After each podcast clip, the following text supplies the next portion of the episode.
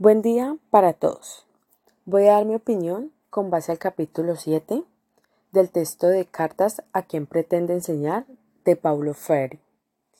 Mi opinión es que la educación sí pueden ser espacios de democracia, donde la voz de los docentes y estudiantes se escuche, que la voz sea el arma más grande para lograr cambios, eh, que hayan transformaciones y no quedarnos en el pasado donde el docente solo era la autoridad y no permitía una participación en el aula, porque para él o ella su palabra era la única verdad.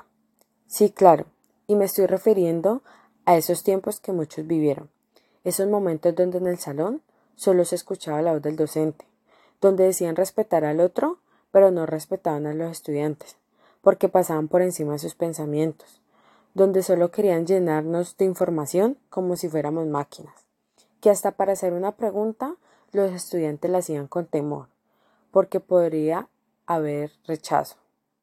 Hoy en día, desde mi formación profesional, he visto cómo las dos voces son respetadas. Por ejemplo, cuando se participa en un tema en clase, se pueden hacer debates donde los estudiantes y docentes comparten sobre un mismo tema, también en los acuerdos pedagógicos, entre otros.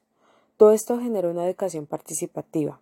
No obstante, aún hay una minoría de personas que no ayudan a la democracia.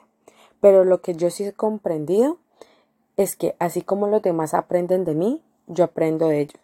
Cada momento que he vivido como docente me ha dejado enseñanzas en mi vida, donde me ha permitido enriquecerme como persona.